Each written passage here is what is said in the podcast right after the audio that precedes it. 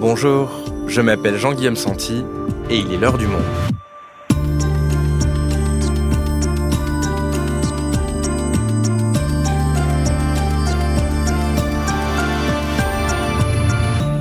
Aujourd'hui, c'est le grand jour pour des millions de jeunes.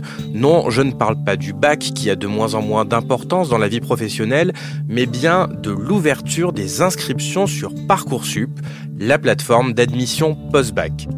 Opacité des critères de sélection, lenteur du processus depuis sa création en 2018, Parcoursup suscite beaucoup de critiques et génère du stress pour les candidats et leurs familles un stress qui devient un véritable business dans lequel s'engouffrent école privée et coach d'orientation. Alice Rebaud est journaliste au service Campus du Monde et spécialiste du sujet. Elle nous explique. Mais avant ça, elle nous emmène en Haute-Loire, au lycée Léonard de Vinci. Avec notre productrice Esther Michon, elle est allée à la rencontre d'élèves de terminale plutôt stressés qu'une machine décide de leur avenir. Parcoursup, l'ère de l'anxiété généralisée, un épisode d'Esther Michon, réalisation Thomas Zing.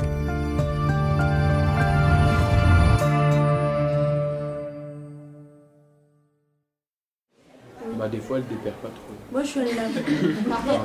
des fois, elle nous aide pas. Enfin, on est tout début janvier, on se trouve à Monistrol-sur-Loire, une petite ville de 9000 habitants en Haute-Loire, à l'écart des grands pôles universitaires.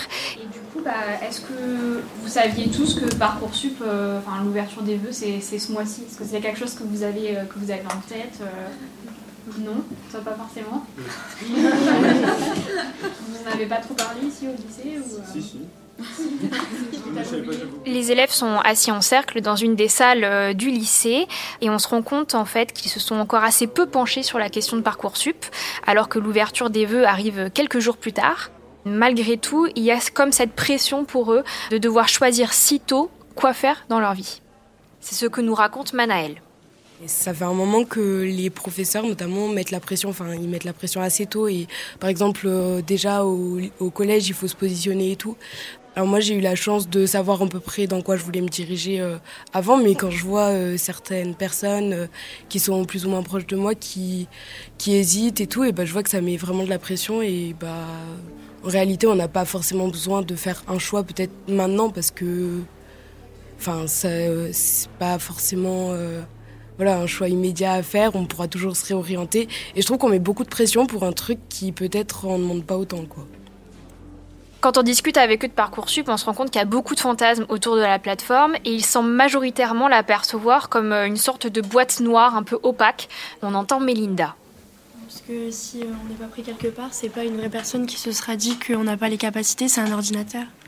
Et Thibaut J'avais vu une information comme quoi il y avait une fille qui avait envoyé euh, une recette de cuisine en lettre de motivation et elle avait été prise dans le.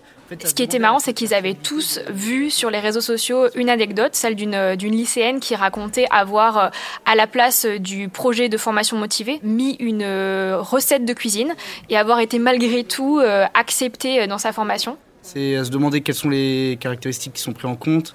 Mais il y a aussi des questions financières qui se posent évidemment pour eux.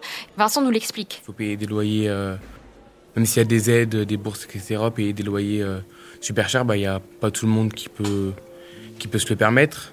Donc après, s'il faut faire un boulot à côté ou quelque chose à côté, c'est pas non plus bah, le, top pour, pour rester dans les études. Ce dont on se rend compte, c'est ce qui les stresse le plus, ces lycéens ruraux, c'est que la machine les contraigne à partir loin de leur famille, loin de chez eux, comme Melinda.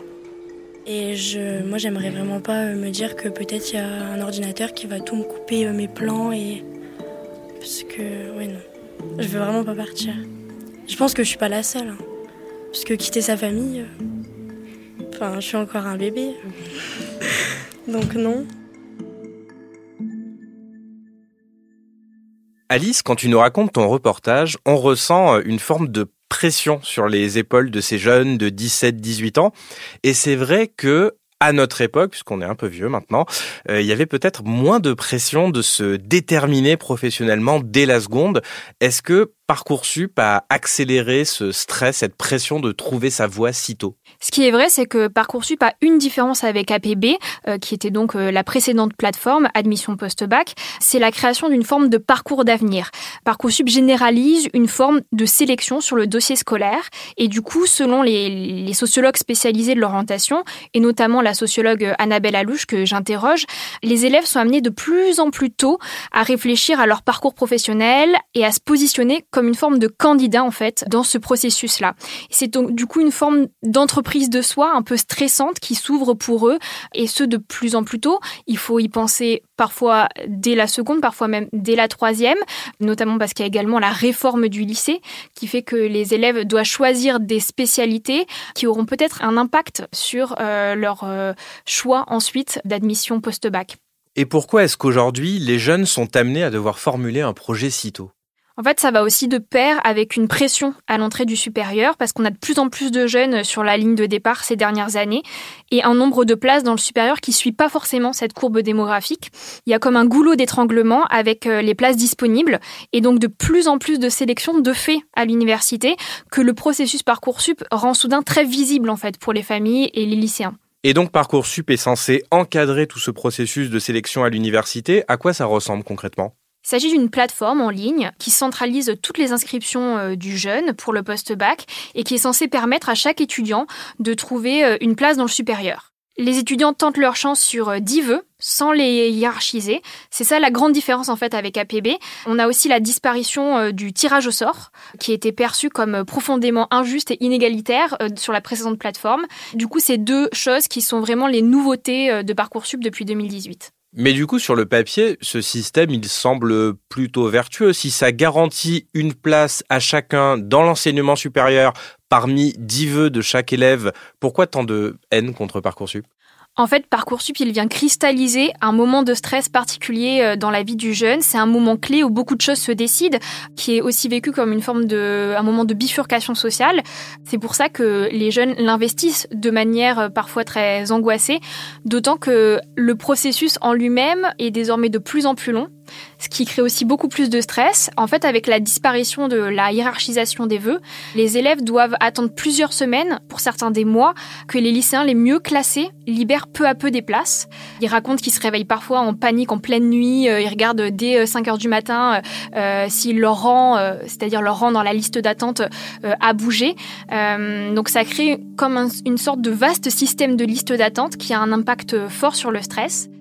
Et du coup, bah, dans, ce, dans ce moment aussi investi comme crucial dans la trajectoire des jeunes, il y a aussi euh, en amont tout un stress d'anticipation qui est alimenté notamment par les cas médiatisés de, de, bons élèves, par exemple, qui se retrouvent sur le carreau, qui n'ont pas forcément le vœu qu'ils désiraient. Il y a un sentiment d'arbitraire qui est fort euh, dans nombre de familles, qui est notamment lié euh, à une impression d'opacité très forte de l'algorithme, pourtant simplifié par rapport à APB, mais qui revient constamment quand on interroge les jeunes et leurs familles de tous les milieux. Oui, alors parlons-en de cet algorithme. Il y a effectivement cette idée que les élèves rentrent leur dossier, leur lettre de motivation, et qu'ensuite il y a une grosse machine qui décide de tout à leur place. Oui, c'est ça. Il y a comme une forme de confusion générale quand on parle de l'algorithme de, de, Parcoursup, parce qu'en fait, on a deux types d'algorithmes. On a d'abord l'algorithme central de Parcoursup, qui est un algorithme d'appariement, et en plus de ça, on a une myriade d'algorithmes locaux qui sont décidés par les établissements eux-mêmes. Ce sont ces derniers qui vont faire le tri véritable des candidats. Donc dans ce contexte, les établissements choisissent eux-mêmes euh, leurs critères pour départager les élèves, les notes, les appréciations, euh, le parcours motivé, etc. Dans certaines formations, la lecture des dossiers, elle est réalisée par des humains, parfois, donc pas du tout par un algorithme, notamment quand c'est des petits contingents, comme dans les classes préparatoires. Mais dans les formations où on a parfois des centaines ou des milliers de candidats, c'est plus ou moins automatisé avec euh, des choix locaux. Donc tu nous dis que derrière ces craintes sur l'algorithme de Parcoursup, une machine unique qui déciderait de tout, on trouve en fait plein d'établissements qui ont chacun leurs critères et parfois ont eux-mêmes leur propre algorithme pour automatiser le tri des candidatures et ça varie d'un établissement à l'autre. Alors, est-ce qu'on les connaît ces critères de sélection? Pas vraiment. En fait, il y a une forme de manque de transparence qui a été très critiquée euh, sur la plateforme, critiquée aussi par des instances officielles hein, comme la Cour des comptes. En fait, il est toujours impossible pour les candidats de savoir dans quelle mesure l'examen de leur candidature a été automatisé, mais aussi quels sont les critères qui sont euh, les plus importants, qui ont le plus de poids dans euh, le choix des candidats dans certaines ou certaines formations, notamment bah, la question de savoir si le lycée d'origine est pris en compte ou pas dans les choix des, des candidats c'est d'ailleurs un, sujet qui est éminemment polémique. Pourquoi? La question, euh, c'est de savoir si les formations pondèrent ou pas le fait qu'un élève vienne d'un lycée euh, très réputé, comme par exemple un grand lycée parisien type euh, Louis le Grand, ou s'il vient d'une formation dans, une, dans un lycée, peut-être par exemple d'un petit lycée de région peu connu. Et cette question-là de savoir comment les établissements prennent ou pas en compte le lycée d'origine, avec tous les biais sociaux que cela peut comporter, a été beaucoup critiquée. Donc en fait, si je te suis bien, entre tous ces critères, notes, lettre de motivation, lycée d'origine. Chaque établissement fait un peu sa tambouille interne, mais aucun n'est tenu par le ministère de l'Enseignement supérieur de publier cette tambouille interne-là. Alors il y a bien sûr euh, sur la plateforme un onglet dans lequel euh, les formations euh, sont normalement tenues de mettre leurs critères, mais c'est plus ou moins détaillé. Il aura quand même été demandé en cette rentrée d'être plus transparent parce que ça faisait vraiment partie des critiques. Ok, donc on vient de voir que Parcoursup n'est pas forcément responsable des critères de sélection de chaque établissement, mais en même temps, tu nous le disais au début, c'est quand même une plateforme qui favorise l'auto-entreprise de soi, et ça, j'imagine que tous les élèves n'ont pas les codes, c'est assez inégalitaire de ce fait. Tout ce qui est de l'ordre bah, du projet motivé, la construction du parcours avec le choix des spécialités notamment, c'est socialement discriminant parce que pouvoir aussi se, projeter très très en amont, euh, euh, créer des stratégies, ça c'est socialement situé. Si certains euh, trouvent que la plateforme est très bien construite parce qu'elle permet euh, une vision sur des milliers de formations en quelques clics et sur tout un tas de statistiques autour euh, de la sélectivité, etc. En réalité, il faut savoir naviguer dans cette jungle de, de formation et c'est pas forcément évident pour toutes les familles. Il y a des barrières bah, numériques d'utilisation de l'outil, mais aussi des barrières sociales et symboliques de connaissance du monde de l'enseignement supérieur et des stratégies d'orientation. Et c'est un stress pour les familles qui sont les plus éloignées du monde académique. Mais étonnamment, ce dont on se rend compte, c'est que euh, l'anxiété se déplace même sur des populations très favorisées, habituellement euh, très à l'aise avec les processus d'orientation, même euh, des enseignants, qui normalement sont ceux qui naviguent le mieux dans ce monde de l'orientation, présentent une forme d'anxiété par rapport à l'orientation de leur enfant. Donc je pense qu'on peut parler d'une forme d'anxiété généralisée. Pour les classes moyennes, on a aussi une forme bah, de peur du déclassement dans ce système jugé opaque. Et dans les zones rurales, c'était l'objet de ton reportage à Monistrol-sur-Loire, il y a une peur d'entamer une formation loin de chez soi, de s'éloigner. Oui, en fait, pour les jeunes des, classes populaires et les jeunes euh, bah, des, zones rurales, puisque les classes populaires sont surreprésentées dans, les zones rurales, c'est toute une série de facteurs euh, économiques et symboliques qui viennent peser dans le choix d'orientation. Pour eux, les barrières au départ sont autant sociales, symboliques, donc l'impression que c'est pas pour soi, que économique. Aller loin, ça implique euh, bah, des moyens financiers, malgré les systèmes de bourse, et toutes les familles ne peuvent pas se le permettre. Et du coup, parmi bah, les élèves qu'on a interrogés, je pense notamment à, un lycéen Thibaut qui euh, euh, veut faire un BTS audiovisuel, mais qui a renoncé à aller euh, trop loin, et notamment à aller à Paris pour des questions économiques. Quand on se retrouve dans des endroits reculés comme Monistrol, quand même. enfin, je pense que c'est quand même très, c'est assez loin de, déjà de partir sur Lyon. Alors partir sur Paris, Rennes, qui sont à l'autre bout de la France, c'est vachement compliqué parce que il y a ouais, il y a de l'organisation, il y a côté financement.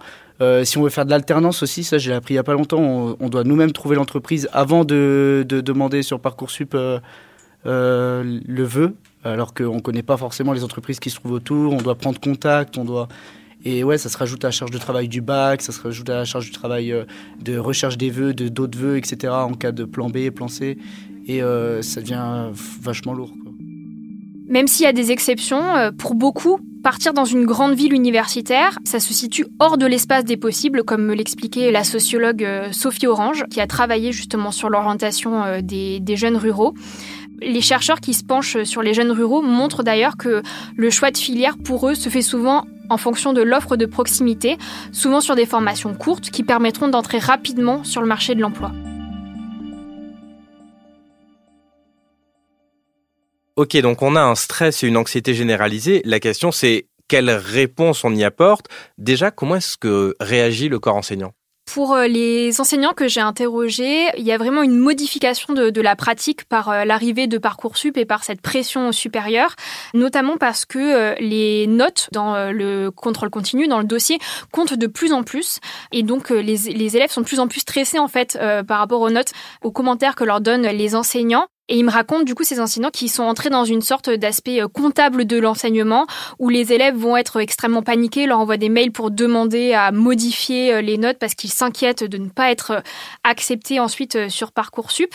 Mais aussi, ça change fondamentalement en fait le positionnement de ces enseignants par rapport à leurs élèves parce que avec le poids de plus en plus grand du contrôle continu et des appréciations, ils ont aussi de plus en plus d'implications dans les chances des jeunes en phase 2 d'être pris ou non euh, dans une filière post-bac. Donc ça devient un, dilemme parfois pour eux.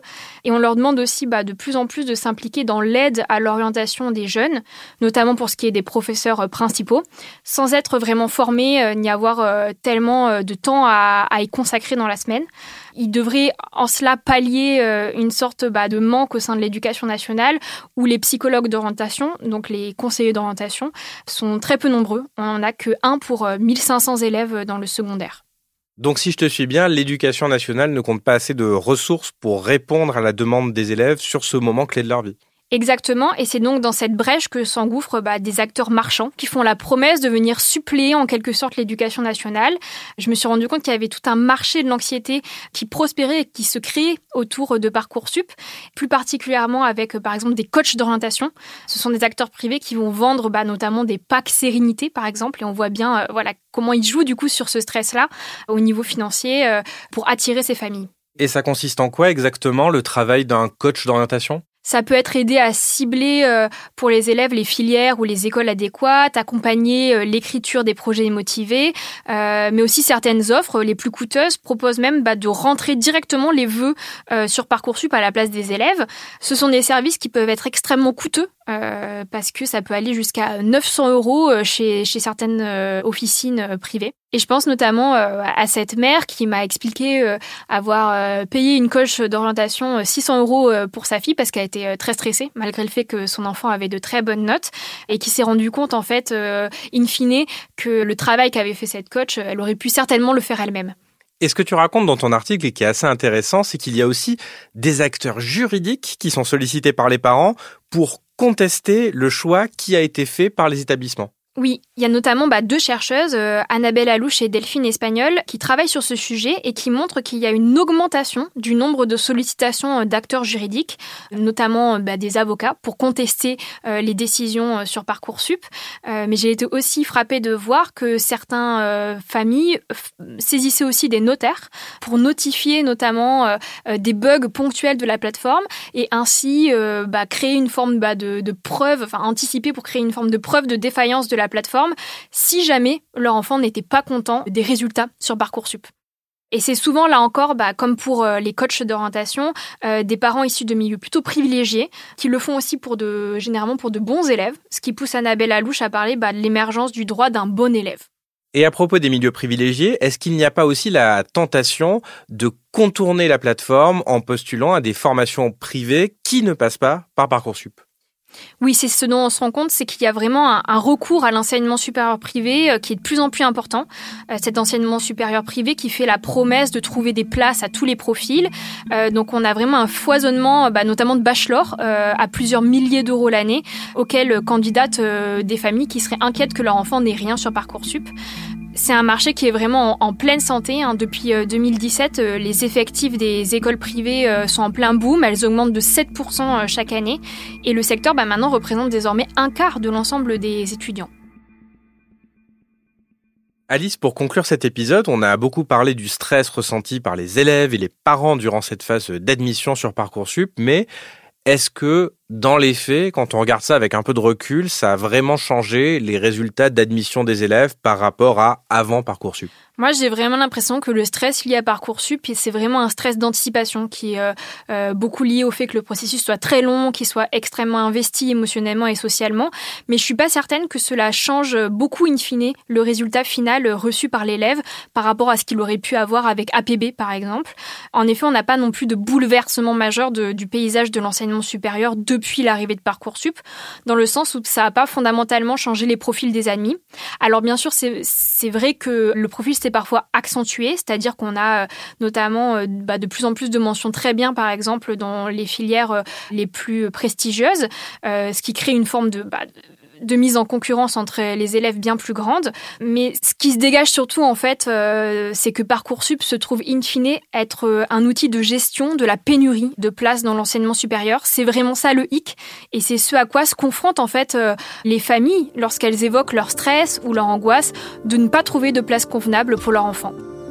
Merci Alice. Merci.